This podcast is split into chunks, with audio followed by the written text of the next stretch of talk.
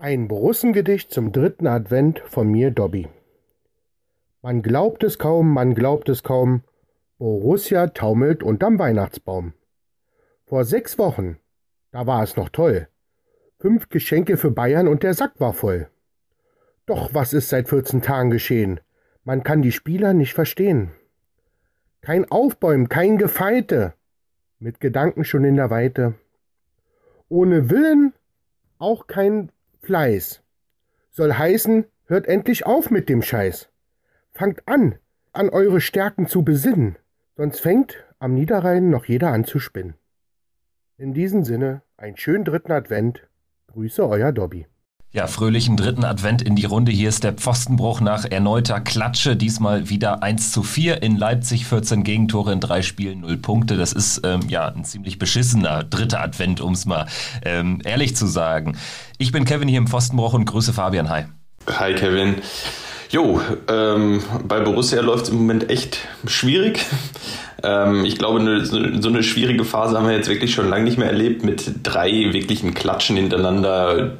Derby, dieses Spiel gegen Köln und gestern muss man ja auch mal ganz klar sagen, dass wir da äh, in Minute 90 noch die Chance haben, einen Punkt mitzunehmen, ist ja, ist ja eigentlich auch ein Hohn, weil ähm, naja, das Spiel hätte schon dreimal entschieden sein müssen eigentlich. Da kann man sich bei Jan Sommer bedanken ähm, und bei dem Chancenwucher, den die Leipziger betrieben haben, dass wir da überhaupt noch im Spiel waren, so kurz vor Schluss. Als wir nach dem Köln-Spiel aus dem Stadion gegangen sind, hatten wir ähm, in der ersten Kurzanalyse ja auch gesagt, das war jetzt kein 1 zu 4 Spiel. Gestern war es das aber ja, eigentlich auch nicht, weil es hätte eigentlich auch 0-6 ausgehen können. Ne? Aber trotzdem, das kommt äh, dem, dem äh, Zustand der Mannschaft da äh, schon, schon näher insgesamt. Also in Köln war es ja quasi dann wirklich noch jetzt in der Retrospektive eine in Anführungsstrichen halbwegs normale Niederlage. Aber dies gestern knüpfte fast nahtlos an das Freiburg-Debakel an.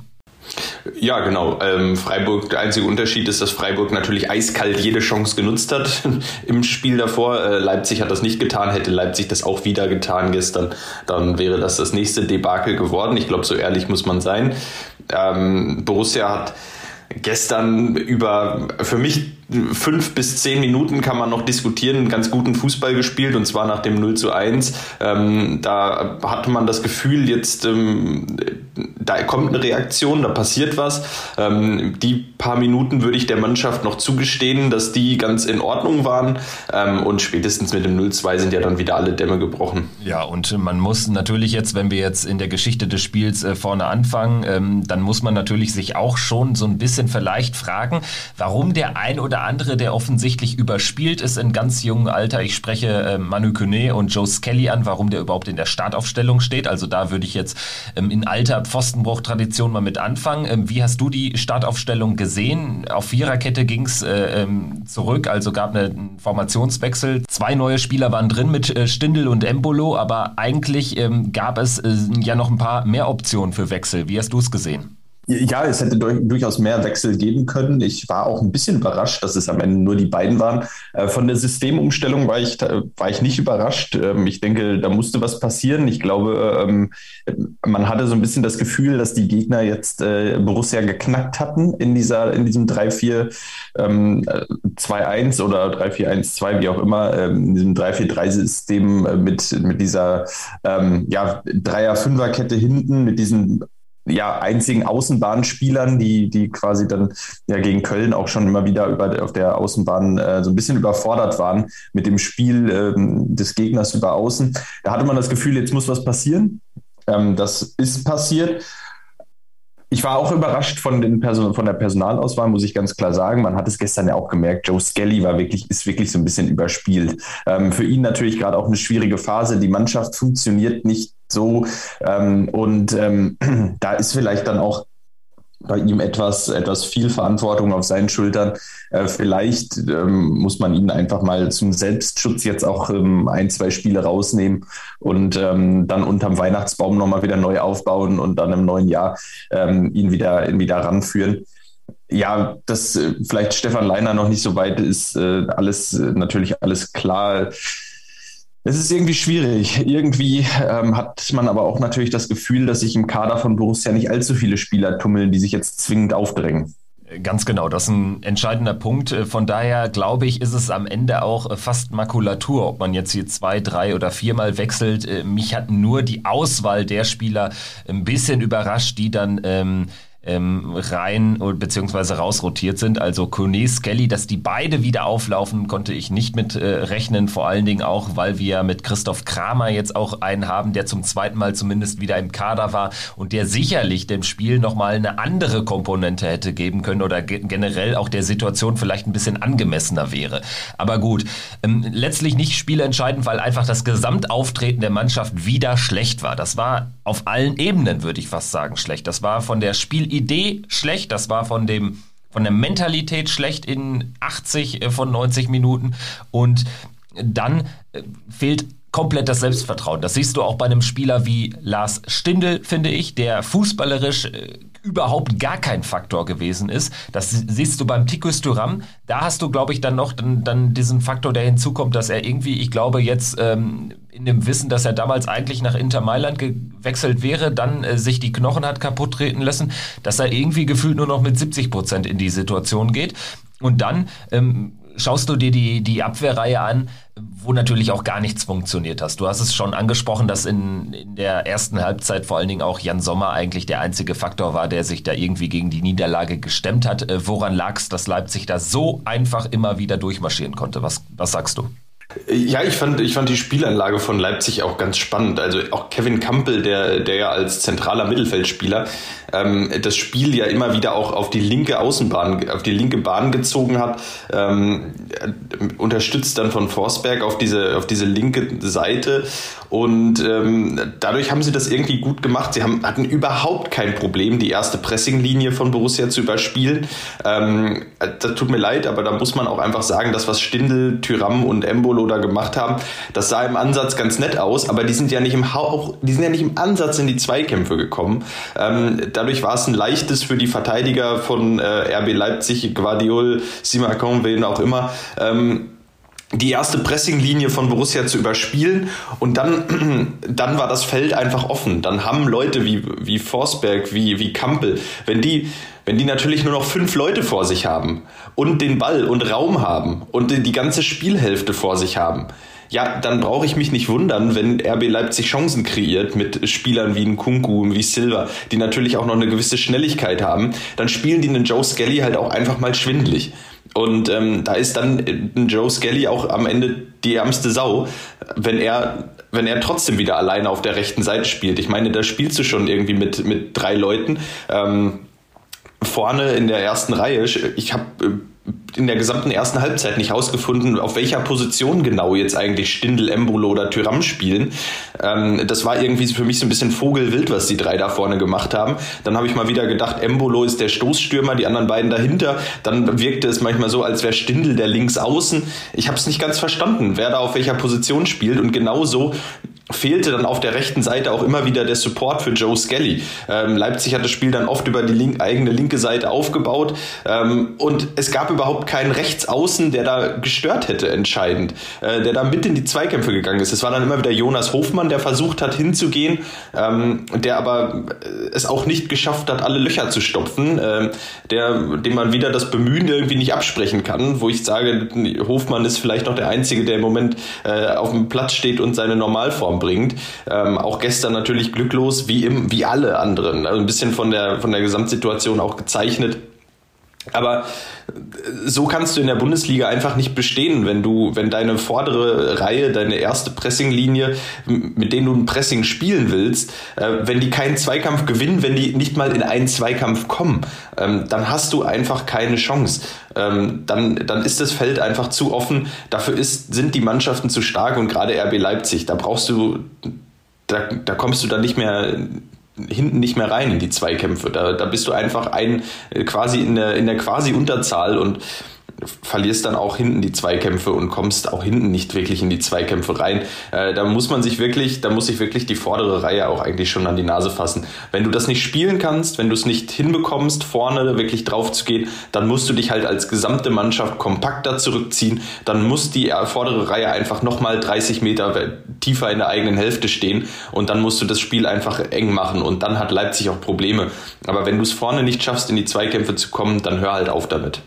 Also das Fantastische ist ja, dass die äh, Zweikampfquote 59 Prozent pro Borussia ausweist. Aber du sprichst einen ganz entscheidenden Punkt an das wird kein einziger entscheidender Zweikampf gewesen sein, weil in den entscheidenden Momenten sind wir ja gar nicht am Mann rangekommen. Jonas Hofmann, Lars Stindl würde ich auch noch mit einbeziehen in dieses Löcherstopfen permanent, die permanent irgendwie aus der Zentrale dann auch nach links oder ähm, nach rechts außen in, in, Person von Jonas Hofmann dann ähm, äh, ausweichen musste, aber dann natürlich auch, wenn sie schon in die Bredouille kommen, dass sie da Löcher stopfen müssen, das kann ja nicht die Idee sein, dann kommen sie halt in 99 Prozent der Fälle immer zu spät. So, und Leipzig hatte ja dann immer wieder nach Schema F diese Angriffe aufbauen können. Und wenn wirklich Jan Sommer da nicht einen Sahnetag erwischt hätte, dann hätten wir schon zur Halbzeit mindestens diese vier oder sogar noch mehr Gegentore kassieren können. Und in der zweiten Halbzeit, da kann man jetzt natürlich irgendwie attestieren, ja, man hat sich dann halbwegs ein bisschen besser gewehrt, aber seien wir doch mal ehrlich, auch da gab es doch etliche Situationen. Und am Ende muss man ja fast froh sein aus Borussia-Sicht, dass wir da nicht mit 1-2 rausgehen, damit man da nicht noch sagen kann, ja, wir haben jetzt am Ende immerhin noch an einem Punktgewinn bei einem weiteren Champions League-Teilnehmer geschnuppert, sondern dass man da noch zwei Schüsse vor den Bug bekommen hat, weil äh, sonst hätte das die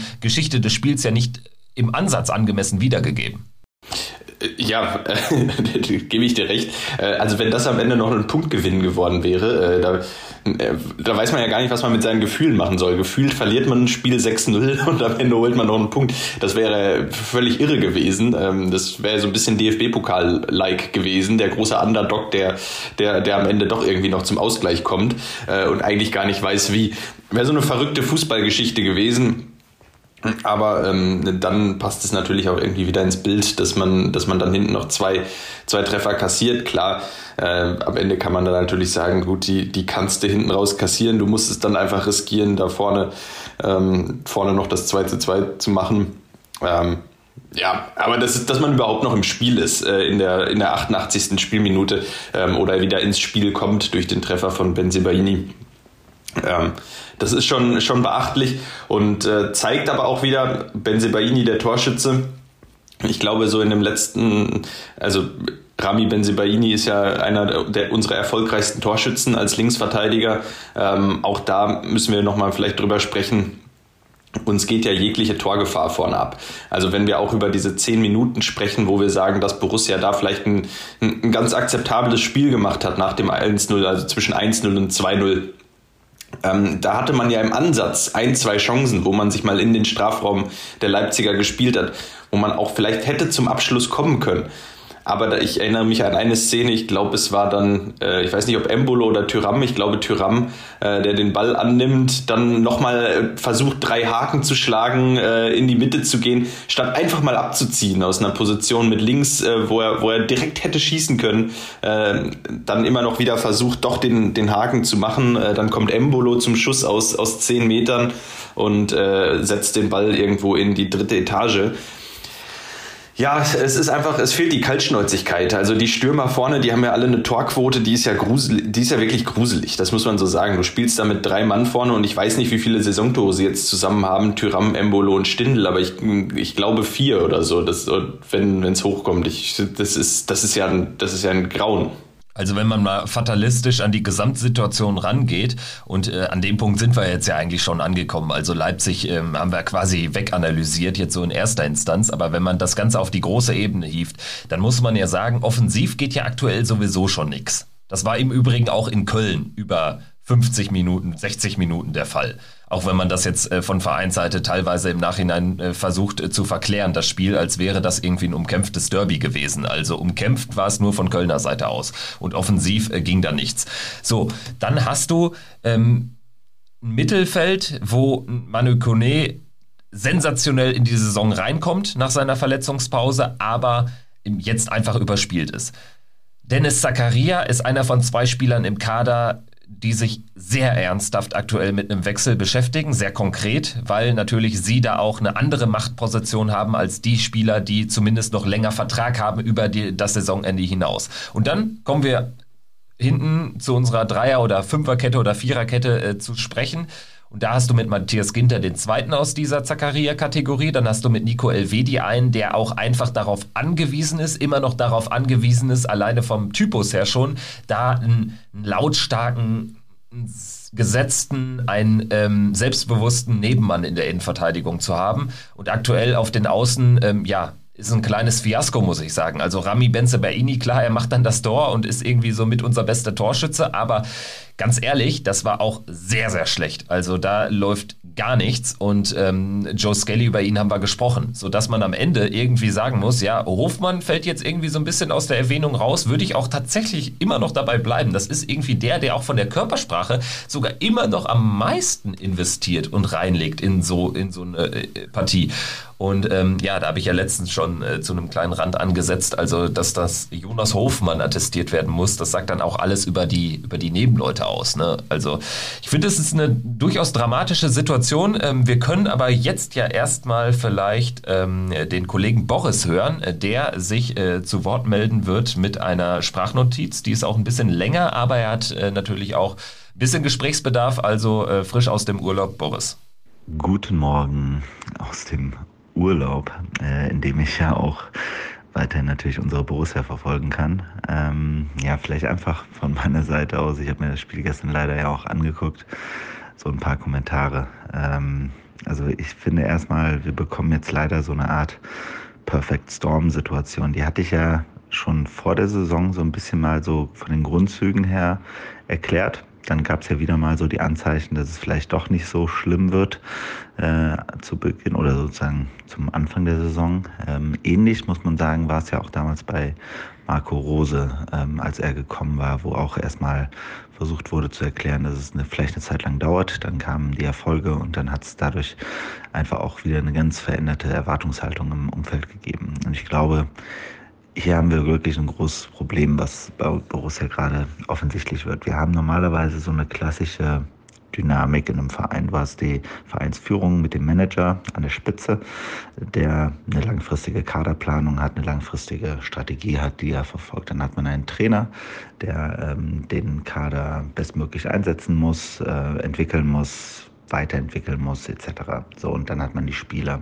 So, alle drei haben eigene Ziele, eigene ähm, Themen, die sie, die sie, die sie verfolgen. Und ähm, hier muss man ganz klar sagen, hat Borussia einfach in den letzten zehn Jahren ja einfach so einen unfassbar guten Job gemacht, indem man eigentlich äh, von Vereinsseite aus eine enorme strategische Herangehensweise hatte mit viel langfristiger Planung und mit einem ganz einfachen, klaren Plan, den äh, Max Eberl immer verfolgt hat, nämlich Spieler sehr günstig einzukaufen, Talente oder eben halt auch erfahrene Spieler ähm, für einen echt guten Preis reinzuholen und dann auf der Spitze ihres Könnens eben halt für viel Geld Geld zu verkaufen. Ne, wenn man sich das mal anguckt, mit vielen äh, Leuten, also vor allen Dingen natürlich äh, eine Spitze Hazard, aber eben halt auch äh, Chaka, ähm, Testing etc. Das war schon ähm, genial, wenn man auf der anderen Seite sieht, wie für sehr wenig Geld ein Lars Stindl, ein Max Kruse, ein André Hahn ähm, etc. gekommen sind. Aber selbst die großen Talente, also Nico Elvedi, äh, Zakaria,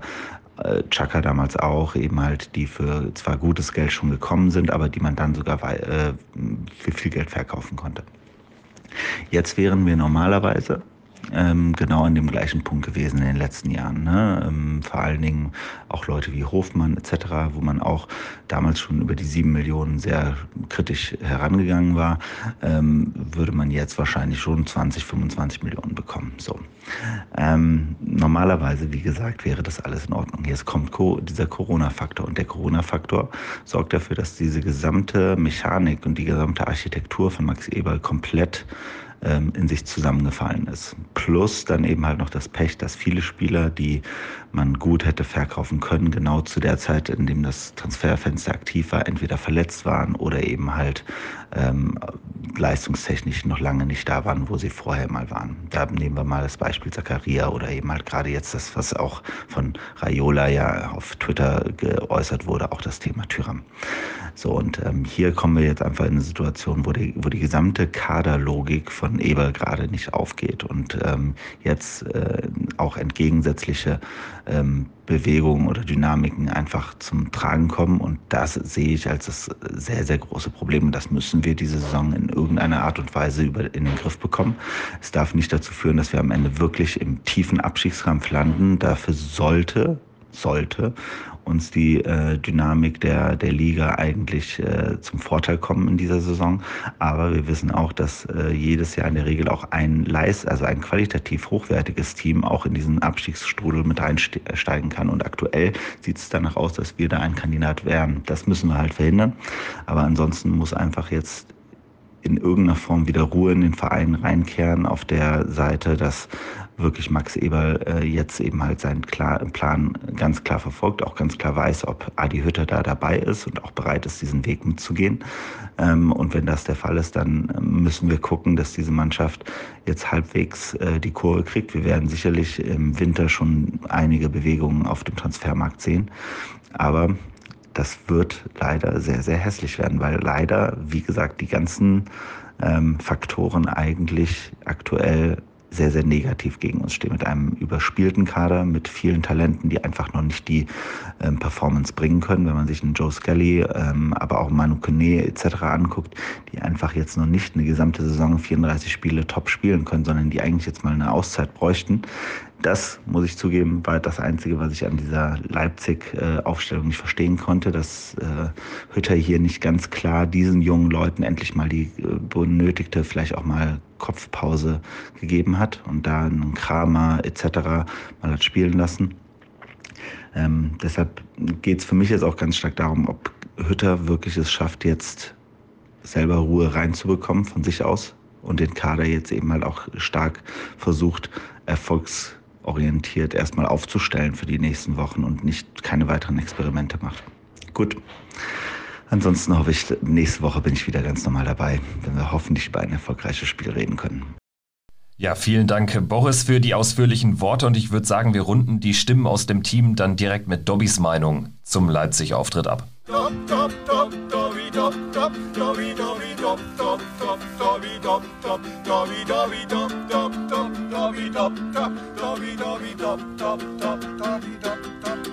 Oh mein Gott, unsere geliebte Borussia, was ist aus dir geworden, passiert in den letzten Wochen?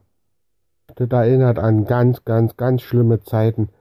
Und wenn es nach mir geht, so schnell wie möglich bitte neue Zielsetzungen setzen und zwar 40 Punkte Marke sammeln, um nicht wirklich unten bis zum Schluss zittern zu müssen.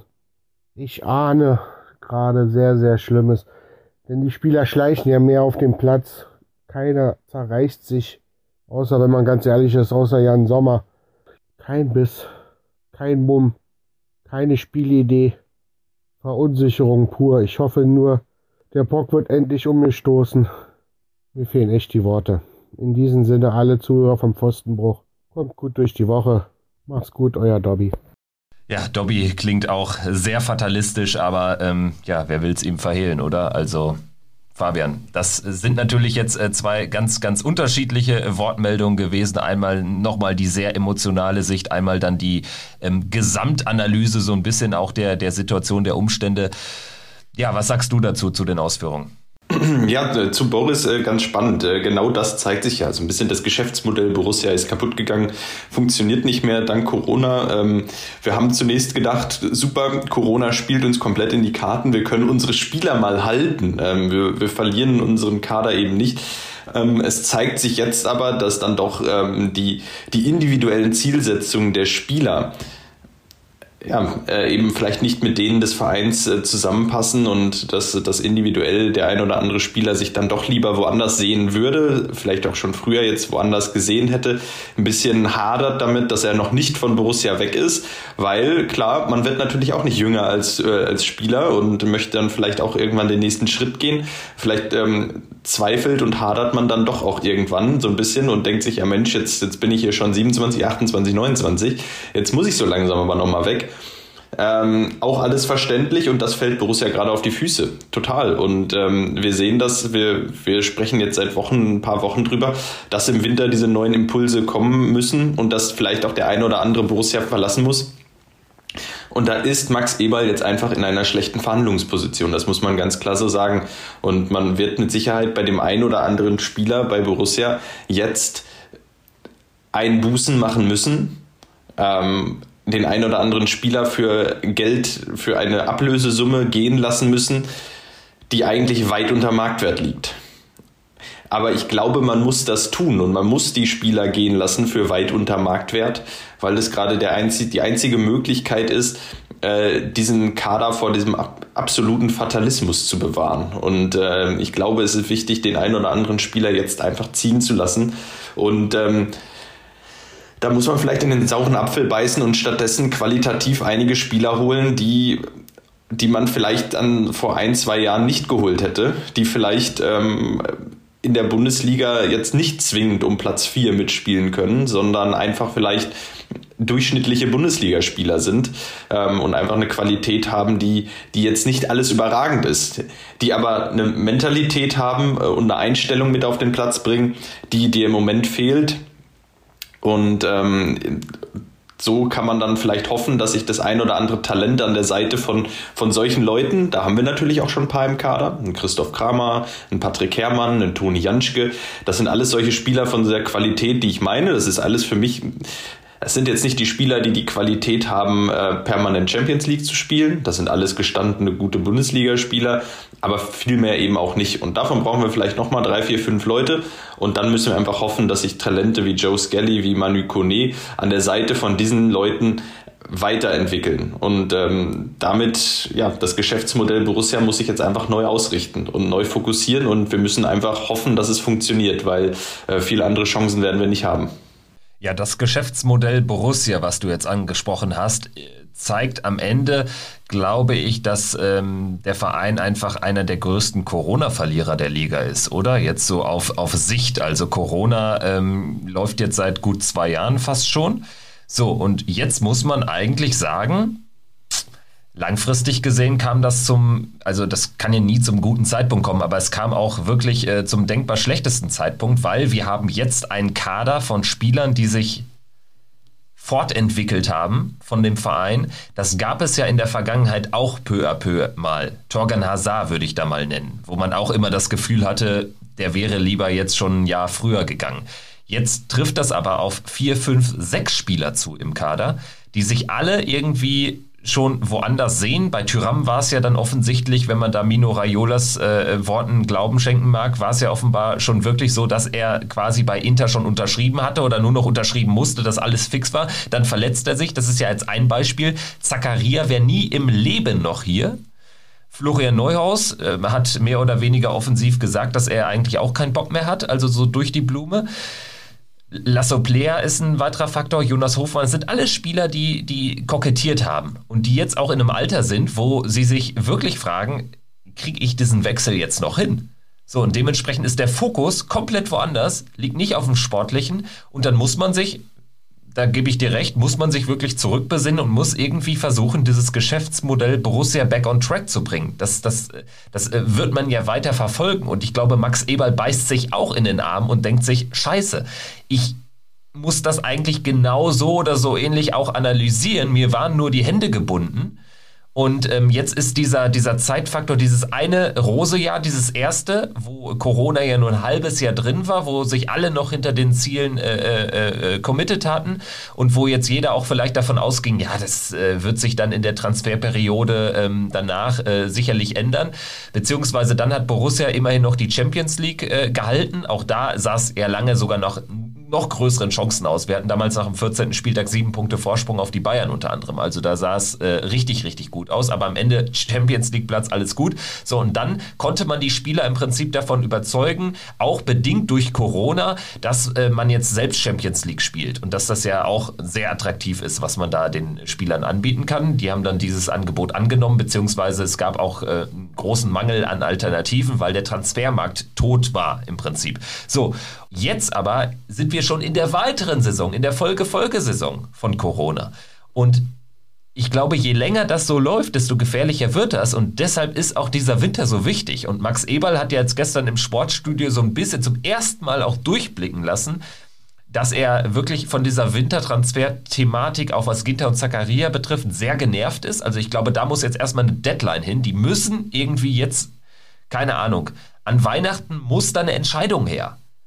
Spielen die jetzt noch bei Borussia über das Saisonende hinaus oder nicht? Wahrscheinlich äh, geht es in Richtung Letzteres, die Entscheidung. Aber dann hätte natürlich Max Eberl die Entscheidungsmacht und zumindest mal irgendwie ein bisschen was in die, in die Gleise zu bringen, dass die beiden vielleicht im Winter den Verein wechseln, dann eben stark unter Marktwert, das ist klar. Aber dann kommst du zumindest mal wieder in Fahrwasser, wo du überhaupt agieren kannst auf dem Transfermarkt, weil aktuell können wir das nicht. Jetzt haben wir wieder de facto fast Geisterspiele in NRW das ist ein ganz großes Fiasko und wir müssen irgendwie schleunigst wieder back on track kommen und ähm, wahrscheinlich müssen wir da in den einen oder anderen sauren Apfel beißen. Der Meinung bin ich auch.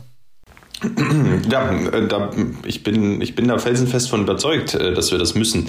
Und ähm, ja, das ist, das ist hart für Borussia. Ähm, das wird bedeuten, dass, dass vielleicht, vielleicht werden fünf, sechs Spieler unter Marktwert gehen und das weit unter Marktwert. Aber es wird jetzt einfach wichtig sein, aus meiner Sicht, du hast ja, wenn du jetzt für einen Dennis Zakaria im, im Winter noch irgendwie ich sag mal, 5 Millionen bekommst, das ist natürlich wenig oder 3 Millionen, wie auch immer. Ähm, das ist natürlich super wenig Geld und deutlich unter Marktwert, das wissen wir alle. Auf der anderen Seite hast du, ähm, hast du dann am Ende nochmal 3 bis 5 Millionen eingenommen und du hast das Gehalt für ein halbes Jahr gespart. Ähnliches bei dem Matthias Ginter. Und da musst du einfach sagen, für dieses Geld bei den beiden Spielern Gehaltseinsparung jeweils über ein halbes Jahr plus vielleicht ein paar Millionen noch obendrauf. Ähm, in Summe, wenn es auch nur sechs, sieben Millionen sind. Ähm, dann hast du am Ende aber nochmal 10 Millionen mehr Spielraum, wo du vielleicht nochmal was machen kannst, wo du vielleicht nochmal den einen oder anderen Spieler holen kannst. Da reden wir jetzt nicht über die hohe Qualität, aber wir reden vielleicht über Spieler, die, die sich in der Rückrunde nochmal für Borussia den Arsch aufreißen würden. Das ist eigentlich nicht die Philosophie von einem Max Eberl. Ich weiß. Und das wissen wir, glaube ich, alle. Ähm, aber ich glaube, es erfordert jetzt noch mehr Kreativität als sonst, weil ähm, diese, diese reine Philosophie, die Borussia eben lange verfolgt hat, immer, die hat jetzt gerade, die ist jetzt gerade einfach an eine, eine gewisse Grenze gestoßen und ähm, das merken wir gerade. Und dann ähm, hat man jetzt noch das Pech gehabt, dass ein Spieler wie, wie Hannes Wolf zum Beispiel überhaupt nicht funktioniert, für den man viel Geld ausgegeben hat, der jetzt gerade überhaupt keine Rolle mehr spielt, kein Faktor mehr ist. Ähm, ja, und äh, dieses Geld, was man für ihn ausgegeben hat, das wiegt natürlich jetzt in dieser ganzen Corona-Zeit noch mal schwerer. Und ähm, ja, das wird spannend. Es wird ein spannender Winter aus, aus, Sicht, aus Borussias Sicht. Ähm, und ich bin davon überzeugt, dass wir vielleicht den einen oder anderen Spieler holen müssen, der eine Qualität hat, wo wir vor zwei, drei Jahren eben noch nicht drüber nachgedacht hätten. Ja, und der auch äh, eine menschliche Qualität hat, vielleicht in Richtung Führungsspieler, Mentalität auch gehen kann, also so aus diesem Regal. Da kann man sicherlich was machen. Also es gibt ja immer noch ein paar Spieler, die vielleicht jetzt auch Ende der Saison ablösefrei sind, dementsprechend, ähm, wo dann andere Vereine jetzt in einer ähnlichen Situation sind wie wir mit Zakaria und Ginter. Vielleicht kann man da mal in die Richtung schauen. Also ich, ich hoffe, dass da alle Möglichkeiten, zumindest alle Optionen mal durchgegangen werden. Und ähm, jetzt zum Abschluss der Folge, bevor wir jetzt gleich dann auch ähm, in, in den zweiten Part reinrutschen, in unser Trikotbuch-Interview, zum Abschluss dieser Leipzig-Besprechung und der Gesamtanalyse, der sportlichen Analyse. Ähm, Max Eberl, der Name ist jetzt schon häufig gefallen und er ist ja jetzt durchaus ähm, ja mit Kritik konfrontiert worden auf den letzten Pressekonferenzen und hat sich da, muss ich sagen, wieder einmal recht dünnhäutig gezeigt. Hat äh, zum Beispiel auch gesagt, dass er Fans, die jetzt irgendwie nur die Highlights irgendwie nach außen tragen, dann aber in solchen Situationen ähm, sich vom Verein irgendwie abwenden, dass er die auch gar nicht haben will. Das sind für meine Begriffe ganz, ganz schwierige Aussagen, weil äh, sie zeigen, dass, dass da so eine, ja, eine recht große Wagenburg ähm, gebaut wurde in den vergangenen Jahren und man da auf Kritik sehr allergisch reagiert, gerade so auch aus, aus Fansicht. Also ich frage mich halt, wen meint er mit solchen Aussagen? Also meint er auch Leute wie uns, die jetzt irgendwie jetzt halt derbe Kritik üben, die aber natürlich auch äh, stark loben, wenn es gut läuft, die äh, das Herz an Borussia verloren haben? Jetzt aber irgendwie nicht äh, sagen wollen, sich nicht in diesen Duktus äh, ähm, einmischen wollen, wo es heißt, ja, wir haben jetzt halt zwei, zwei Niederlagen kassiert, weil das war ja so ein bisschen der Tenor äh, der letzten Tage. Und das waren nicht einfach zwei Niederlagen, das waren absolut bittere Klatschen. Einmal die Derby-Pleite, die immer schwer wiegt, und dann vor allen Dingen 0-6 zu Hause gegen Freiburg, das kann man nicht so wegmoderieren. Das ist so, so mein Take dazu. Also ich habe da echt ein Problem mit aktuell. Wie geht's dir? Ja, vielleicht ist die Führung von Borussia Demokratie einfach nicht gewohnt, ähm, wo jeder seine Meinung äußern darf. Ähm, vielleicht ist es so ein bisschen, ist es ein bisschen dieses alte, diese alte Schule, ähm, dieses alte altpräsidiale Unternehmensführung. Ähm, das Wort des Chefs hat äh, ist Gesetz und ähm, Ansonsten, ansonsten hat bitte keiner was zu melden. Äh, vielleicht ist es so, ähm, ohne da jetzt, äh, ohne da jetzt ohne da jetzt drauf zu hauen. Also ich denke, man kann nicht sagen, dass Max Eberl kein, kein Demokrat ist. Ne? Aber ich weiß ja, was du meinst. Es ist einfach genau. ein sehr konservativ geführter, hierarchisch geführter Verein. Sicherlich hat Borussia da über die Jahre profitiert von. Ne? Also wenn man jetzt auch äh, ähm, an das Präsidium denkt, äh, ähm, sehr wenig Fluktuation, das hat ja auch Vorteile. Aber trotzdem jetzt so gerade ist irgendwie da ein bisschen was im Busch. Genau, und ähm, das zeigt sich dann natürlich in solchen, in solchen Phasen und äh, ja, es ist natürlich auch schwierig. Ähm, es ist auch schwierig, ich glaube, ich glaube, in, in, sozialen Medien wird natürlich auch Kritik schnell, geht natürlich Kritik auch schnell unter die Gürtellinie. Wir bemühen uns ja hier äh, bei, bei aller Kritik, die wir dann doch auch äußern, die man aber auch, glaube ich, äußern muss. Also nach einem 1 zu 4 im Derby und nach einem 0 zu 6 nach 37 Minuten gegen Freiburg. Ich glaube, da können wir ja nicht sitzen und sagen, ja, vielleicht wird es ja nächste Woche besser. Ähm, da muss man, da muss man dann auch schon mal sagen, ja, das war jetzt scheiße scheiße. Äh, das, das ist einfach, also da gibt es einfach keine, da gibt es einfach keine zwei Meinungen. Und mit der Kritik auf dem Level muss man dann einfach umgehen können. Und äh, man, man merkt es ja. Es ist ja nach außen auch offensichtlich. Auch diese Probleme, die es ja gibt in der Mannschaft. Also die Mannschaft, die ist ja, da, da können sie ja noch so oft erzählen, dass die Mannschaft zusammenhält und dass die Mannschaft funktioniert. Aber man merkt doch, dass der ein oder andere Spieler mit dem Kopf woanders ist. Äh, dass der ein oder andere Spieler sich damit beschäftigt, wo er vielleicht nächste Saison spielt, wo er vielleicht auch schon im Februar unter Vertrag steht. Das ist ja nicht so, als, als wäre das, als wäre das äh, völlig aus der Luft gegriffen. Das ist ja, das ist ja das, was man auf dem Platz dann am Ende sieht. Und ähm, da, da haben wir letzte Woche schon gesagt, wir nehmen den Trainer raus, wir, wir nehmen den einen oder anderen Spieler raus, den Jonas Hofmann, der ja auch in der Situation ist, dass er eigentlich woanders hätte spielen können jetzt. Trotzdem ist er derjenige, der, der einzige aus dieser Kategorie Spieler, die eigentlich schon woanders im Gespräch waren und kurz vor, kurz vorm Abgang standen, der sich wenigstens noch einen Arsch aufreißt. Und das rechne ich Jonas Hofmann sehr, sehr hoch an äh, im Moment und, ähm, ja, ähm, ich, ich denke, man, man muss einfach mit so einer gewissen Kritik leben können. Äh, wenn man sich irgendwo gegen Kritik wehrt, die, die unter die Gürtellinie geht, die, die sehr persönlich wird, die, die einfach nicht mehr sachlich ist, dann kann ich das verstehen, wenn man darauf reagiert und sagt, ey, das ist jetzt gerade, ist jetzt einfach Quatsch, wenn man vielleicht auch mit einer viel zu hohen Erwartungshaltung konfrontiert wird. Wenn dann gesagt wird, ähm, ja, wir müssen auf jeden Fall Champions League spielen und das ist doch alles scheiße, dann kann ich das verstehen, wenn man dann sagt, ja, Moment mal, das ist jetzt gerade hier überhaupt nicht mehr sachlich sachlich, das ist überhaupt nicht mehr fundiert. Aber mit einer Kritik, gewisser Kritik, muss man natürlich auch umgehen und umgehen können. Ich denke, dafür verdienen die aber auch alle bei Borussia sehr, sehr gutes Geld. Äh, ich glaube, dafür muss man, muss man dann auch mit, mal mit einer Kritik leben können. Eine Beobachtung dazu noch, weil ja jetzt auch viel ähm, darum drehte, ist Hütter noch der Richtige und so und sich die mediale Berichterstattung auch darauf fokussierte.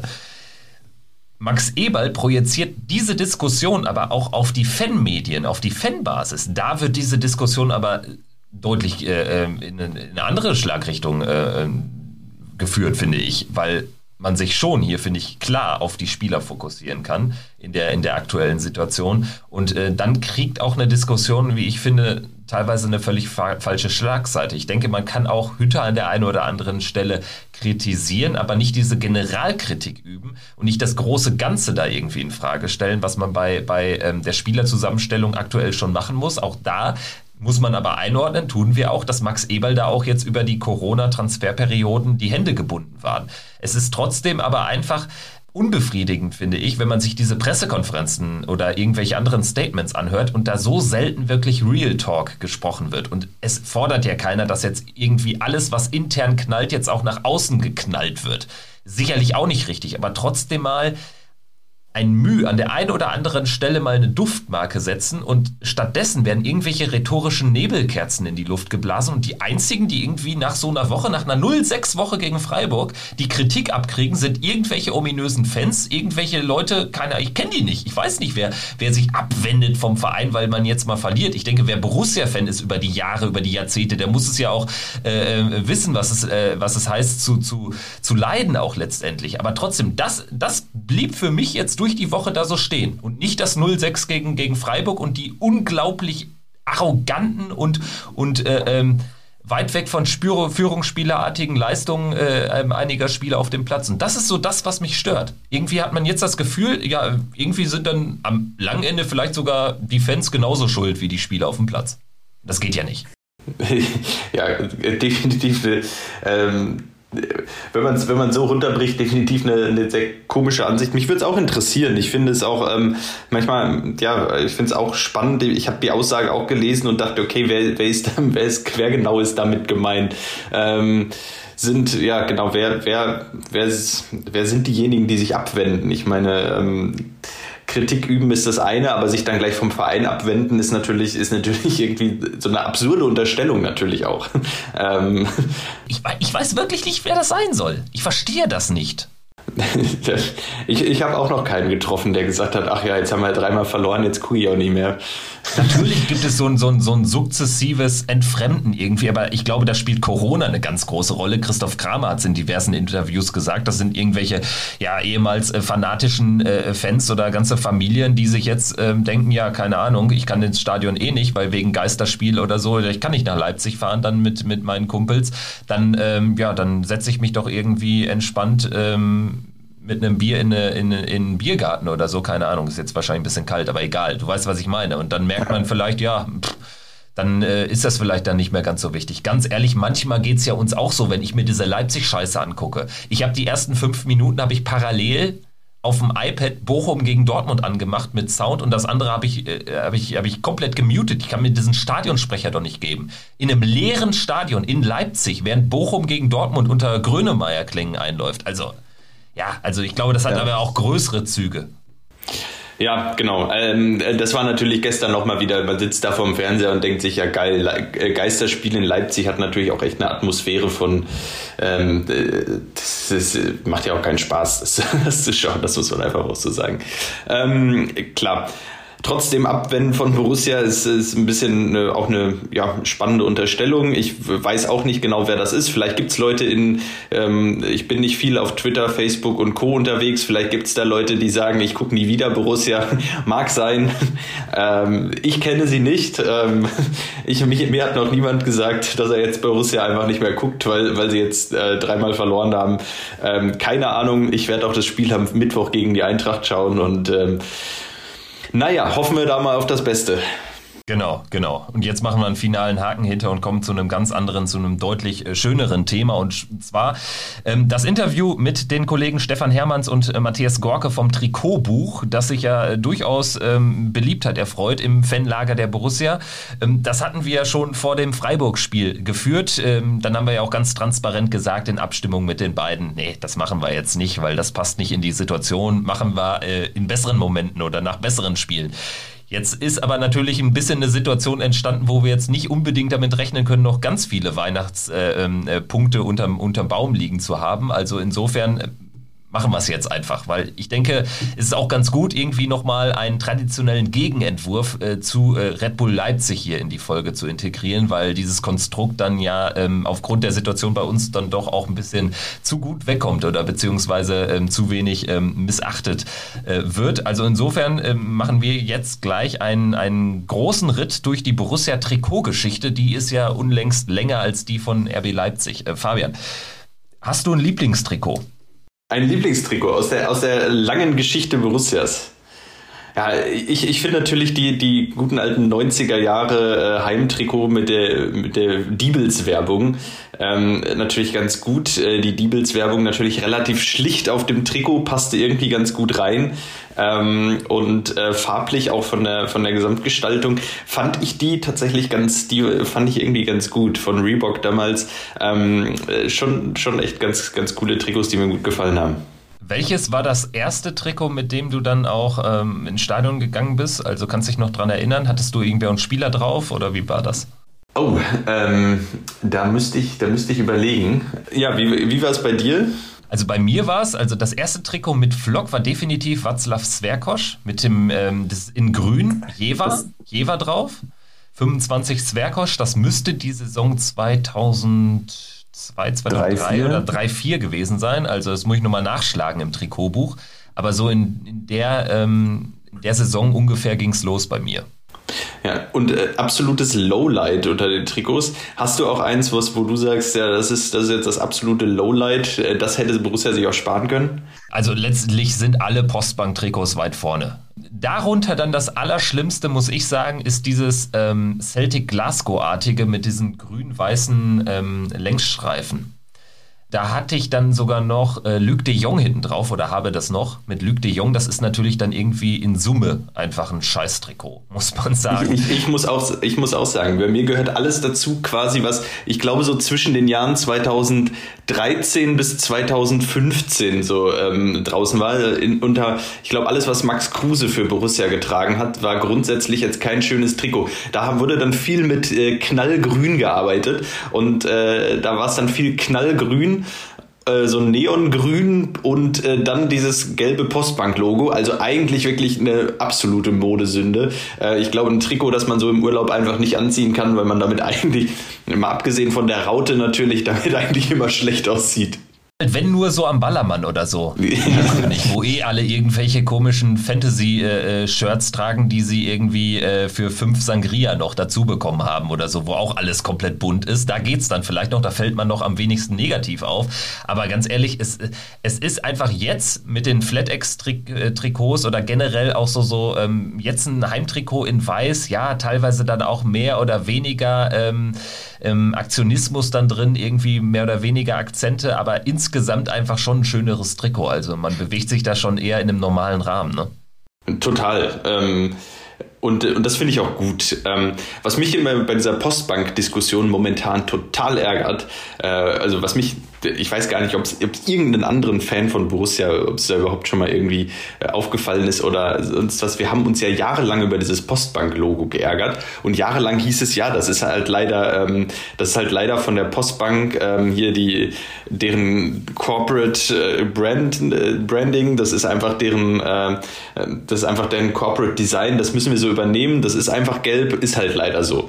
Und dann schaust du dir jetzt bei Borussia Dortmund die Trikots von 1 und 1 an und da sagt bei 1 und 1 niemand, hey, eure, euer Logo da vorne drauf, das muss aber blau sein. Nee, das ist bei Borussia Dortmund schön schwarz, äh, weil 1 und 1 dann auch einfach mal aufs Corporate Design scheißt und sagt, ja, uns ist wichtiger, dass das hier eine höhere Akzeptanz findet. Und das finde ich ein spannender Aspekt. Also Borussia Dortmund hat, ähm, hm, äh, hat äh, einfach ein schwarzes Logo von 1 und 1 drauf und kein Königsblaues, äh, weil das mit Sicherheit auch äh, zu äh, deutlichen Diskussionen Diskussion geführt hätte.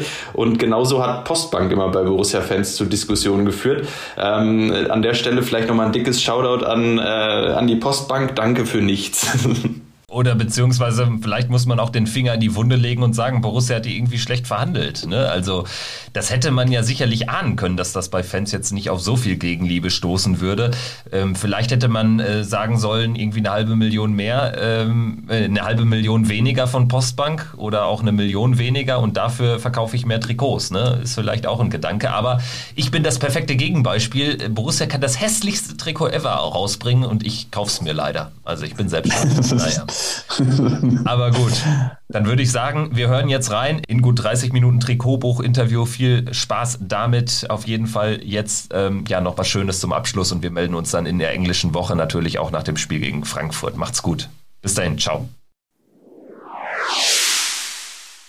Das Gladbach-Trikot von 1900 bis heute, so heißt das Buch von Stefan Apenowitz, äh, Matthias Gorke und Stefan Hermanns. Äh, zwei von diesem Trio sind in dieser Folge Pfostenbruch am Start. Grüße in die Runde. Matthias, hallo. Hallo, grüße dich. Und Stefan, bereits zum zweiten Mal hier im Podcast dabei. Grüße. Hi Kevin. Vielen Dank, dass ihr heute dabei seid. Wir wollen äh, mal eine kleine Trikot-Zeitreise hier im Podcast machen, anlässlich eures äh, Buches, was erschienen ist und was ich glaube in dieser Gladbach-Blase schon äh, den ein oder anderen ähm, erreicht hat, vielleicht jetzt auch bald noch unter dem Weihnachtsbaum von dem einen oder anderen liegt. Ähm, ich freue mich sehr, würde zu Beginn aber erstmal erfragen, wie es so um eure Borussia-Verbindung überhaupt bestellt ist. Stefan, du hast äh, schon mal im Podcast hier ein bisschen was dazu erzählt, aber Matthias, dich kennen vielleicht die Hörerinnen und Hörer vom Pfostenbruch noch nicht, also vielleicht mal Feuer. Ähm, wie seid ihr zu Borussia gekommen? Ja, ich bin ja schon ein bisschen älter im Vergleich zu dir und vielen anderen, die jetzt wahrscheinlich zuhören. Ähm, die goldenen 70er Jahre, da war ich äh, Kind, sprichwörtlich. So mit 5, 6 habe ich das so am Rande mitbekommen auf einem Schwarz-Weiß-Fernseher und äh, habe da immer mit meinem Bruder sozusagen gewettet äh, auf die Weißen, ohne zu wissen, wer die Weißen waren. Und irgendwann hat mich das dann mal interessiert, als die Weißen dann häufiger gewonnen haben, äh, wer die Weißen eigentlich sind. Und das war Borussia halt. Und seitdem ist da so ein, so ein äh, Virus in mir erwachsen, den ich bis heute nicht losgeworden bin. Und äh, insofern ähm, hat es mich dann sozusagen geflasht damals schon. Ja, und Stefan, bei dir ist es ja auch jetzt eine berufliche Verbindung seit langer Zeit, kann man so sagen, oder? Naja, also die, die Verbindung zu Borussia ist natürlich länger als äh, meine journalistische Karriere bedingt auch durch die äh, Herkunft, weil ich in Gladbach geboren bin, äh, Vater, Opa, auch Borussen-Fans natürlich waren. Ähm, erstes Trikot war das Erdgasheizung 1977 in der Kinderversion. Ähm, ob mit Puma-Zeichen oder ohne, weiß ich leider nicht mehr. Ich habe es auch nicht mehr. Ähm, und äh, ja, also ich, ich, schreibe halt über Fußball, aber ähm, und auch gelegentlich über Borussia, aber mein, mein tägliches Brot ist sozusagen Hertha BSC. Ähm, und da mangelt es ja auch nicht an Arbeit. Ja, das stimmt, gerade aktuell. Aber bleiben wir bei Borussia und kommen wir vielleicht jetzt äh, konkret auf euer Buch zu sprechen. Ähm, über, weit über 200 Seiten, ähm, die sich um das Borussia-Trikot gehen. Und wenn ich richtig informiert bin, ist das auch das erste Buch dieser Art. Oder ein Buch rein über das äh, Trikot von Borussia im Wandel der Jahrzehnte hat es ja so noch nicht gegeben. Wie seid ihr auf die Idee gekommen? Also der dritte im Bunde, äh, Steve Apenowitz, der hat vor, ich glaube, zwei Jahren ein Buch rausgebracht, ähm, über Bundesliga-Trikots allgemein. Und äh, über dieses Buch habe ich damals für den Tagesspiegel eine Rezension geschrieben. Und weil ich irgendwie mitbekommen hatte, dass Steve äh, auch Gladbach-Fan ist, über Twitter, glaube ich, ähm, habe ich ihn dann irgendwann mal angeschrieben und ihn gefragt, ob wir nicht so ein Buch auch über Borussia machen wollten. Und dann hat Steve gesagt, ja, die Idee hätte er auch schon gehabt, aber er hätte noch nach Leuten gesucht, die, die mitmachen. Und äh, außer uns beiden sollte dann auf jeden Fall noch ein Trikotsammler dazukommen. Am Anfang habe ich das nicht so ganz verstanden, weil äh, Steve sein Bundesliga-Trikotbuch ja auch ohne Trikotsammler gemacht hat, beziehungsweise ohne Trikotsammler als Autor, Mitautor. Aber so jetzt im, im Zuge des äh, Arbeitsprozesses ist mir dann klar geworden, warum er, warum er das wollte und warum das sinnvoll ist und warum wir das ohne, ohne Matthias äh, auf keinen Fall geschafft hätten. Ja, Stichwort Matthias, wenn, also ich sehe jetzt hier bei dir in diesem Zoom-Call hinten auch äh, diverse Borussia-Trikots, äh, zum Beispiel auch ein bisschen was Kurioses. Einmal sehe ich das Trikot, äh, müsste die Nummer 7 sein, äh, mit Patrick Herrmann in chinesischen Z Schriftzeichen. Also ich sehe schon, du bist jetzt äh, ein Trikotsammler der ganz besonderen Sorte. Ja, das weiß ich nicht, ob man das so sagen kann. Also ich habe ein paar Trikots, die sicherlich sehr selten sind und auch so ein paar Raritäten. Ähm, aber ich glaube, ich unterscheide mich nicht äh, von anderen Sammlern, äh, die Borussia-Trikots sammeln. Äh, das würde ich jetzt so nicht sagen. Ich habe äh, sicherlich ein paar schöne dabei und auch dieses angesprochene Trikot von dem Patrick Herrmann, äh, was mit dem chinesischen Schriftzeichen ich glaube, vor zwei Jahren äh, in diesem Testspiel in China getragen worden ist, anlässlich dieser Promotour dort. Ähm, das ist da auch äh, aufgeführt, richtig. Aber ansonsten sehe ich mich jetzt nicht als äh, speziellen Trikotsammler, würde ich sagen. Ähm, wie lange habt ihr denn an dem Buch gearbeitet? Ähm, Stefan, du hast jetzt eben schon mal so ein bisschen erläutert, äh, wer da so welche Rolle übernommen hat, wie das Ganze erstmal entstanden ist. Aber äh, als es dann wirklich losging, dieses Buch äh, zu konzipieren und zu machen, wie lange hat das gedauert, bis es fertig war? Ja, es hat länger gedauert, als wir uns das am Anfang vorgestellt haben. Da äh, hat ein bisschen hat da auch äh, Corona reingehauen. Im Endeffekt, glaube ich, waren wir aber alle ganz, also zumindest äh, in dem Fall ganz froh, dass wir ein bisschen mehr Zeit hatten. Also ursprünglich hätte das schon vor einem Jahr erscheinen sollen. So im Nachhinein sage ich mal, wäre das, glaube ich, ziemlich unrealistisch gewesen, das zu schaffen. Also wir haben ja auch alle noch normale Jobs, die wir nebenher, also oder die wir, nee, die wir normalerweise machen müssen und nebenher dann ein Buch schreiben und nicht umgekehrt. Und ähm, also ich glaube so, Matthias, wann haben wir uns das erste Mal getroffen? An dem Tag hat Borussia, glaube ich, in Hannover gespielt. Da haben wir uns in, Ess, in Essen getroffen, irgendwie logistisch äh, günstig, äh, aus welchen Gründen auch immer. Borussia hat, glaube ich, 1-0 gewonnen und äh, Lars Stindl hat sich schwer verletzt. Also da hat es, glaube ich, angefangen an dem Tag. Zweieinhalb Jahre müsste das her sein. Genau, wollte ja. ich auch gerade sagen. Das war, glaube ich, eine relativ schlechte Phase, ähm, aber 1-0-Sieg und äh, teuer erkauft durch die schwere Verletzung da vom Capitano. Stimmt. Vielleicht äh, nochmal so, so, so ganz äh, ähm, grob vielleicht, wenn man jetzt das Buch noch nicht durchgeblättert hat, wenn man äh, aber Borussia nahesteht. Warum ist das genau das richtige Buch für einen? Was, was steckt so alles im Buch? Ich habe schon so ein bisschen erwähnt, es sind weit über 200 Seiten. Es geht ja jetzt auch nicht, es ist ja kein Bildband oder so. Also sind viele Bilder drin, viel Text, ein paar Interviews. Ja, was muss man so, so über das Buch wissen? Als wir uns äh, damals getroffen haben, hatten wir eigentlich alle ein ein Wunsch, dass wir ein Buch ähm, rausbringen, was nicht nur für Trikot-Nerds geeignet ist. Also da, wo nicht nur die Sammler auf ihre Kosten kommen. Und äh, da war ziemlich schnell klar, dass neben ähm, möglichst vielen Trikots ähm, natürlich auch ähm, Geschichten äh, um die, nicht nur um die Spieler, sondern auch um die Spiele, in denen diese Trikots getragen worden sind, äh, dazukommen. Und äh, es war uns halt auch sehr wichtig, dass ähm, da auch vielleicht das ein oder andere ähm, Thema noch rauskam, was vielleicht nicht jeder kennt. So ein paar ähm, Sachen, die doch vielleicht neu sind. Und ähm, Steve, der äh, ja auch sehr, sehr viel an dem Buch ähm, Teilhabe hat, der hat das dann noch ausgeschmückt mit ähm, Sachen, die über Sponsoring und äh, Ausrüster das Buch eigentlich äh, rund machen und komplettieren. Und somit ist das eigentlich ähm, ein Buch für Sammler, für den Borussia-Fan und auch, wie ich jetzt erfahren habe, ich komme ja aus der Bremer Region, äh, selbst für den neutralen Fußballfan ist das also wirklich ähm, ein Buch, äh, was lesenswert und auch viele Erinnerungen dann weckt, wenn man das in den Händen hält. Ähm, ich habe ja eben schon erzählt, dass ich damals als Steve sein Bundesliga-Buch gemacht habe, was dann offensichtlich schon drei Jahre und nicht zwei Jahre her ist, die Zeit vergeht, dass ich damals äh, das ähm, sehr lobend erwähnt habe, dass ähm, äh, ihm sozusagen gelungen ist, anhand dieser Trikots äh, so ein bisschen die die Geschichte der, der, der, Kommerzialisierung im Fußball zu beschreiben. Also so vom, äh, ja, vom liebenswerten Dilettantismus so aus den 70er Jahren hin zum ja, fast so ein bisschen kalten Professionalismus, der, der dann in diesen Fußball eingezogen ist. Und äh, ich glaube, das, das war so ein bisschen auch auch unsere Idee, dass man äh, mit den Trikots ein bisschen mehr noch erzählt. Also natürlich auch ein bisschen über die Geschichte von Borussia, auch Spiele, die natürlich viele dann auch kennen. Große Spiele, äh, große Niederlagen leider auch bei Borussia immer, aber auch so ein bisschen so die Entwicklung des gesamten Fußballs. Also das war so unser Anspruch und ja, ich hoffe, es ist uns auch gelungen. Ja, genau darauf wollte ich jetzt ohnehin hinaus. Also man wird ja auch so ein bisschen ähm, durch die Bundesliga-Historie geleitet, also vor allen Dingen durch die Borussia-Historie. Ähm, es fängt an im Prinzip ähm, das Buch ja auch mit ähm, Hennes Weißweiler letztendlich, der ja Borussia nicht nur äh, fußballerisch nach vorne gebracht hat, sondern offensichtlich auch ein äh, Faktor war ähm, für, für die Trikotentwicklung der Borussia. Wenn ihr vielleicht dazu ein bisschen mal was erzählen wollt, weil Hennes Weißweiler jetzt in dem Zusammenhang habe ich mal irgendwo auch irgendwo vernommen in so, so Zwischentönen in dem einen oder anderen Text oder Buch, aber äh, so detailliert war mir das äh, zum Beispiel gar nicht klar. Ja, also äh, was ja vielleicht die, die Jüngeren oder inzwischen auch gar nicht mehr ganz so Jungen dann noch wissen oder woran sie sich erinnern, ist natürlich dieses dieses Spiel 1996 gegen Arsenal, als plötzlich so wie aus dem Nichts äh, Borussia da in schwarzen Trikots stand, äh, stand auf dem Platz und alle irgendwie den, den Mund offen stehen hatten und dachten, was ist denn das jetzt? Und äh, so ist es offensichtlich ja nicht nur den Fans gegangen, sondern auch den Spielern. Das hat Christian Hochstetter auch in einem Interview gesagt, das in dem Buch vorkommt. Und ähm, für die Älteren damals war es halt nicht nur irgendwie ein ungewöhnliches Trikot, sondern es war natürlich auch so ein bisschen so Rückkehr zu den eigenen Wurzeln. Denn als äh, Hennes Weißweiler 1964 zu Borussia kam, spielte Borussia in Schwarz, weil ähm, die Farben, also Borussia heißt ja im Grunde genommen nichts anderes als Preußen und die Farben Preußens waren Schwarz und Weiß. Und ähm, Borussia hat halt in den 60er Jahren oder 50er, 60er Jahren häufig in Schwarz gespielt, zum Beispiel beim DFB-Pokalsieg 1960 oder auch beim ersten Europapokalspiel gegen Glasgow in Schwarz.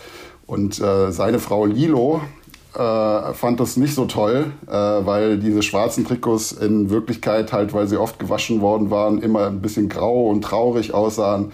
Und er hat dann, äh, sie hat dann zu ihrem Mann gesagt, geh da mal lieber nicht hin, die, die haben so traurige Trikots, das bringt kein Glück mit den schwarzen Trikots. Und Weißweiler hatte aber offensichtlich Bock auf Borussia und hat sich gedacht, okay, dann müssen wir das anders lösen. Also wenn, äh, wenn meine Frau die schwarzen Trikots nicht sehen will, dann müssen wir halt in einer anderen Farbe spielen. Und äh, ja, da schwarz und weiß die Farben waren und schwarz halt nicht mehr ging, hat er sich dann für weiß entschieden. Und äh, ja, ich glaube einfach, wie man ja bei Matthias eben gehört hat, warum er Borussen-Fan gehört, äh, geworden ist, war das genau die richtige, richtige Entscheidung.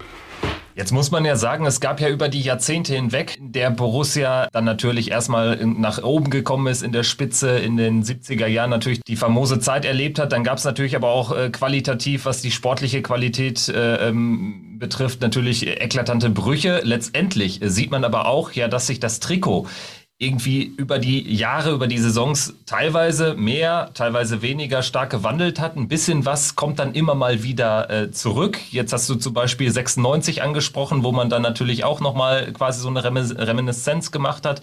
Ist denn irgendwas geblieben über die Jahre, außer die Raute auf dem Trikot, was wirklich immer da war? Ja, also ich, ich würde sagen, im, im Großen und Ganzen, wenn man äh, das so betrachtet, ist die Farbe Weiß eigentlich äh, immer da und äh, auch mit verbunden, wenn man das jetzt in den aktuellen Spielzeiten auch sieht. Es ist immer ein weißes Trikot dabei und ähm, das ist so ein bisschen auch der, der Anstoß an, an die äh, 70er Jahre. Und das ist, glaube ich, etwas, auch wenn die natürlich immer moderner werden und äh, man versucht, äh, das Design immer mehr aufzupeppen, ähm, ist das, glaube ich, so ein Punkt, äh, dass diese weißen Trikots oder auch die schwarzen Trikots, die jetzt ja ähm, wieder reaktiviert werden, will ich mal sagen, ähm, ist das so ein Punkt, wo das farblich zumindest äh, eigentlich wiederkehrend ist. Ne? Es gibt ja auch im Buch ähm, so den ein oder anderen Querverweis dann von Borussia weg, dann auf irgendwie ähm, äh, die, die die gesamte Fußballwelt oder die Fußball-Bundesliga zum Beispiel. Äh, Stefan, du hast es eben einmal angesprochen, Trikotsponsoring, da war natürlich dann Eintracht Braunschweig ein Vorreiter. Borussia ähm, ist dann auch irgendwann nachgezogen.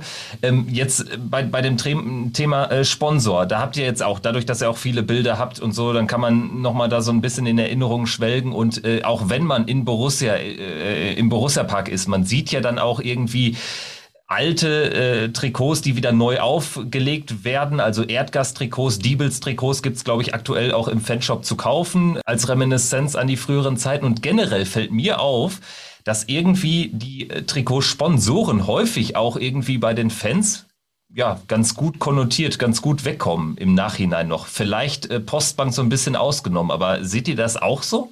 Ja, es ist, es ist sicher auf jeden Fall so. Bei mir als Sammler ist natürlich eine, äh, ein Sponsor, der, äh, den ich immer wieder gern sehe, ist natürlich Erdgas, Erdgasheizung. Das hängt aber auch wahrscheinlich mit, äh, mit den äh, Erfolgen zusammen, die man da hatte, dass man das mehr verbindet oder besser findet. Äh, ich weiß, dass bei vielen Fans äh, Diebels äh, ein, ein sehr gern gesehener Sponsor war, ähm, auch aus der Region heraus. Und ähm, und wie gesagt, äh, mit, mit Postbank, ja, das ist natürlich wirtschaftlich, äh, war das sehr, sehr erfolgreich für Borussia.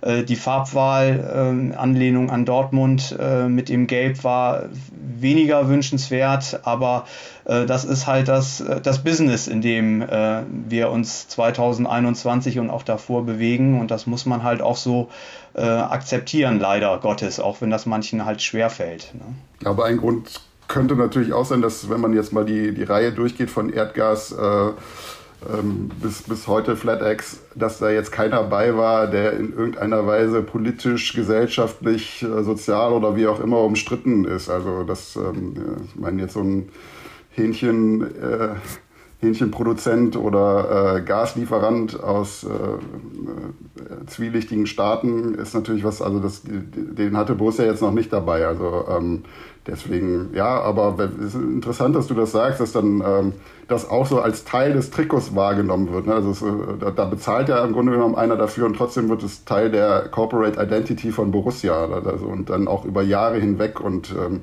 ich habe so ein bisschen das Gefühl, dass Trikotwerbung so aktuell für, für die Werbetreibenden jetzt nicht mehr an, an äh, Nummer eins steht, aber so offensichtlich gibt es da zumindest so einen langfristigen Effekt, den man vielleicht auch nochmal dann äh, im Kopf haben sollte als, äh, als Unternehmen. Ja, mich, mich interessiert auch in dem Zusammenhang wirklich, ob das bei Fans von anderen Traditionsvereinen ähnlich ist. Also bei Borussia nehme ich das wirklich äh, stark wahr. Zum Beispiel, wenn man dann irgendwie über Trikots spricht. Ich habe auch ein paar äh, jetzt aus, aus äh, diesem Jahrtausend im Schrank hängen. Also ähm, da wird eigentlich auch immer alles gekauft. Aber auch wenn man so an, an frühere Trikots zurückdenkt, wenn ich zum Beispiel mich mit meinem Vater unterhalte oder so und wir sprechen mal über die 90er, über die 80er Jahre und fällt immer dann irgendwie ähm, in Zusammenhang, wenn man ein Trikot beschreibt, ja hier, Diebels Aufdruck, Pokalsieg und so. Ähm, bei Erdgas ist es sowieso total krass. Da schauen wir jetzt natürlich noch weiter in die Vergangenheit zurück. Jetzt glaube ich, Erdgas und, und ähm, Diebel sind da schon so die ikonischsten Trikots in der, in der Rückschau. Ähm, wenn ja, gibt es vielleicht dann auch noch mal abseits vom Sponsor eine Saison, wo man sagt, hier, das sind so die, wo unser Herz so am ersten ähm, hintendiert? Ja, also ich sag mal, ähm, beispielsweise, es ist ja immer, habe ich eben auch schon gesagt, äh, mit, dem, äh, mit den Erfolgen kommen auch so die, die Trikots zum Vorschein. Also ein ganz äh, interessantes, obwohl es auch Diebels trägt, ist ja das äh, Pokalsiegertrikot von 95, was ähm, ja so polarisiert dass es entweder von, von den Fans gehasst wird, weil es einfach äh, mit diesen Streifen oder mit diesen äh, Tropfen-Design äh, überhaupt nicht ankommt und wiederum andere sagen natürlich, das ist äh, ein fantastisches Trikot, was wahrscheinlich auch Grund für Borussia war, das auch nochmal äh, als Retro jetzt anzubieten. Und ansonsten muss man da wirklich durch die, äh, durch die Jahre mal durchgehen, ob das so ist. Also das sind wirklich die, die, die prägendsten Trikots, äh, wo, ich sagen würde. Es gibt viele auch, wo äh, sicherlich ein Datsun-Trikot äh, alleine schon von dem Design damals, ob das in, in Blau, Rot oder auch in Weiß getragen worden ist, was ja auch äh, ein Gladbach-Trikot ist mit den, äh, mit dem grünen äh, Ärmelstreifen, mit dem schwarzen dünnen Streifen da drauf äh, und dieser Datsun-Werbung würde sicherlich da aus meiner Sicht ähm, auch reinfallen. Äh, es ist auf jeden Fall im Sammlermarkt sind diese Trikots äh, sehr begehrt. Und obwohl die Zeit da natürlich alles andere als erfolgreich war, ne? das muss man ja auch sagen. Wenn man jetzt vielleicht mal wegkommt von den, von den Dauerbrennern, von den wirklich großen, bekannten Trikots, man hat ja auch, äh, wenn man das Buch aufklappt, man, ähm, ja, man wird so in die eine oder andere modische Sünde vielleicht auch hineingeführt. Ich denke jetzt äh, explizit äh, vor allen Dingen an dieses äh, Brasilien-gelbe Trikot, ähm, wo ich wirklich eine Wissenslücke hatte tatsächlich. Also ich habe das auch noch nirgendwo vorher gesehen und ähm, anscheinend hat es ja Borussia ein paar Mal getragen. Fällt euch sonst noch was ein oder ist das so vielleicht die, das kurioseste Trikot in, in den ähm, Jahrzehnten Borussia-Trikot-Geschichte? Ja, also ich denke, dass das gelbe Trikot ist ähm, schon, das trifft das schon sehr, sehr gut. Es ist, ich glaube, nur in einer Handvoll Spielen getragen worden. Und äh, in einigen äh, oder in der, in der wichtigsten Partie wahrscheinlich, das, was den meisten bekannt ist, ist das äh, Pokal Rückspiel, Pokalrückspiel in München. Ähm, wo man da ja alle äh, Möglichkeiten ähm, äh, auch über die Trikotfarben ähm, versucht hat, Bayern München dort äh, zu schlagen. Aber generell kann man das schon so sagen. Also es gibt bestimmt noch das eine oder andere, aber das ist wirklich ähm, prägsam und äh, äh, wird, es wird nicht nur dir so gehen. Ich glaube, wenn das äh, die Leute, die das Buch kaufen, aufschlagen, die werden sagen, das hatten die nie getragen oder äh, das kenne ich auch nicht. Ne? Das kann man so wirklich bestätigen. Also von meiner Erinnerung her hätte ich sogar gedacht, dass Borussia das viel häufiger getragen hat. Also ich habe die Zeit ja nur noch bewusst miterlebt. Äh, ich war dann eher erstaunt, dass es nur so wenige Spiele waren. Ich glaube neun oder so, irgendwie sowas sieben oder neun. Also ähm, ich, ich hatte gedacht, das wäre so ein, ja, so ein übliches äh, Auswärtstrikot in den äh, späten 80ern oder mittleren 80ern gewesen, aber es war doch, doch eher eine Ausnahme. Ja, damit einher, also was Kuriosität äh, betrifft, äh, denke ich, kann man auch über das ein oder andere Torwart-Trikot äh, sprechen. Auch da vielleicht eine kleine Anekdote. Ich ähm, ähm, trage sehr gerne diesen ähm, hellblauen äh, Pullover von Borussia den man so, so mit so einem Zipper dran, der quasi angelehnt ist ähm, an, ja, an das ein oder andere Torwarttrikot, was ein Wolfgang Kleff oder ein äh, Kneip auch getragen hat, ganz offensichtlich. Da gibt's ja auch ein paar Bilder. Ähm, ich finde ja generell bei diesem Hellblau, das, das hat sich ja auch irgendwie so jetzt durch die ein oder andere Saison, in welcher Art und Weise, ob das dann ein drittes Trikot jetzt heutzutage mal war vor ein paar Jahren, ähm, hat sich das ja auch immer mal wieder dann gekennzeichnet. Wisst ihr, wie das äh, gekommen ist, wie man auf die Idee kam? Naja, es ist ähm, so, die, die ersten hellblauen Trikots, ähm, die wir so recherchiert haben, ähm, die sind so ähm, Anfang der 70er Jahre sind die gekommen und ähm, ähm, es war sehr, sehr schwer, das zu recherchieren, weil es in der Zeit äh, überwiegend Schwarz-Weiß-Fotos äh, gegeben hat, wo man dann auch nicht 100% sicher sein konnte, ist das hellblau oder ist es rot. Und ähm, dann ist es natürlich ganz ähm, wichtig zu wissen, dieses hellblau ist auch ein ganz prägendes Trikot, ähm, das Real Madrid-Trikot. Das ist auch ein Kapitel in dem Buch ähm, wo man dann auf tragische Weise verpfiffen wurde. Und äh, dort gab es ein hellblaues Trikot. Und ich glaube, dieses hellblaue Trikot, das ähm, wird immer wieder sozusagen ähm, oder, oder prägt diese hellblaue Farbe bei den aktuelleren Trikots oder aber auch ähm, in, in, diesen Trainings-Sweatern oder Pullovern, von denen du gesprochen hast. Das wird dann übernommen und es ist ja in der Vergangenheit ähm, ähm, ja, äh, vor zwei Jahren war das das hellblaue Auswärtstrikot äh, genau in den Farben und auch schon so ein bisschen äh, mit, den, mit den dunkelblauen ähm, Sachen abgesetzt, was schon sehr, sehr stark an, an die 75er äh, an das 75er Trikot, was auch in dem äh, Buch ja auch vorgestellt ist im Original. Eins der ganz, ganz wenigen ähm, Trikots, die wir, die es da am Markt gibt. Und daher ist, äh, rührt das her. Ne? Das wurde in den 80er Jahren äh, mit den Datsun und, und Erdgastrikots und ähm, später, Ende der 80er Jahre, gab es auch hellblaue ähm, Trikots im Auswärtsbereich.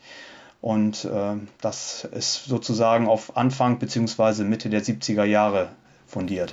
Also von, von meiner äh, fußballerischen Borussia, äh, Sozialisation mit Borussia ist hellblau eigentlich so dass die klassische Aus, Auswärtstrikotfarbe. Also damit bin ich groß geworden und ähm, also damals gab es äh, ja de facto keine grünen Trikots. Also es wurde mal Mitte der 70er mal kurz und sehr selten in, in hellgrün so, oder so einem Froschgrün gespielt. Und ähm, ich, wie, also und Leute meiner Generation oder unserer Generation, die waren dann eher verwundert, als dann, glaube ich, als ähm, Hellblau dann nach so gefühlt äh, fast 20 Jahren wieder auftauchte. Das muss das erste Spiel nach dem Abstieg, äh, nach dem zweiten Abstieg gewesen sein in Kaiserslautern, äh, als die Mannschaft da in Hellblau spielt. Und ich, ich, war dann verwundert, dass alle verwundert sind, weil die das gar nicht mehr kannten, oder? also die jüngeren Fans. Und äh, dann dachten, wieso jetzt Hellblau? Und für mich war das halt so, ja, warum nicht Hellblau? Ist doch klassische Borussenfarbe. Also die, die kennen wir doch noch von früher. Aber ähm, ja, so unterscheidet sich das dann halt äh, über die Generation.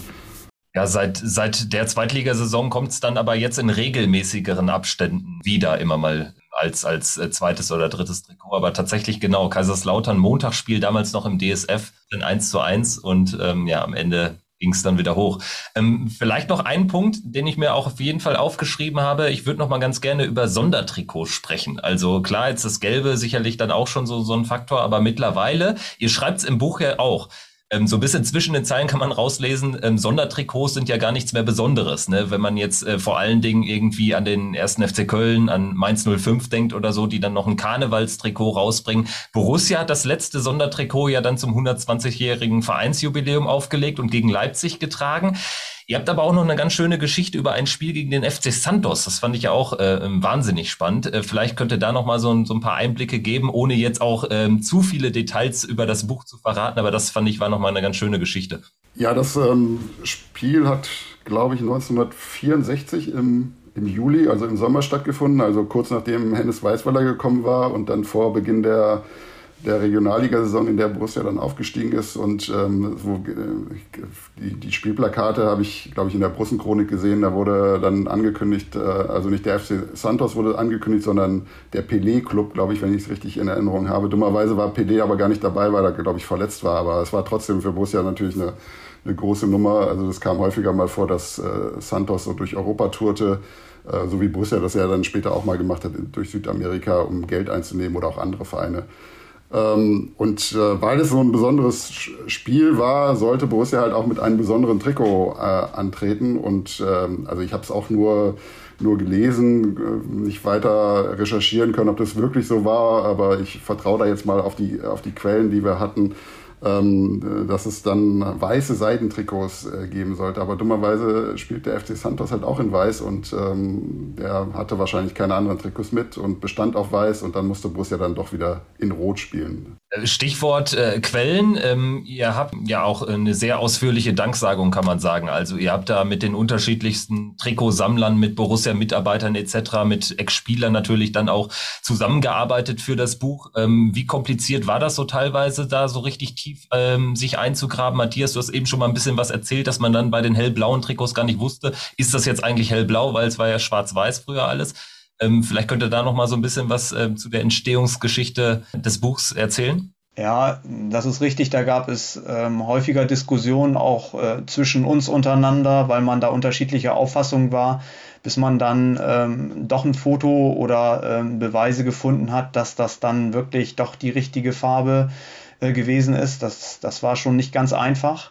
Aber ähm, umso mehr Spaß, muss ich sagen, hat es natürlich gemacht, ähm, nicht nur die seltenen äh, Trikots über die anderen Sammler zu bekommen und mit denen in Kontakt zu treten, wo ich mich auch noch an der Stelle bei allen eigentlich bedanken möchte, dass das eigentlich so äh, unkompliziert lief und ähm, auch beim, beim Verein, ähm, die, die natürlich äh, auch einige Schätze haben, die weder Sammler noch ich habe und die dann äh, dankenswerterweise zur Verfügung oder aber auch fotografiert wurden und ähm, ja, die, die Spieler haben wir dann ähm, zu den Interviewterminen auch ähm, gebeten und die sind dem eigentlich in der Regel auch alle nachgekommen.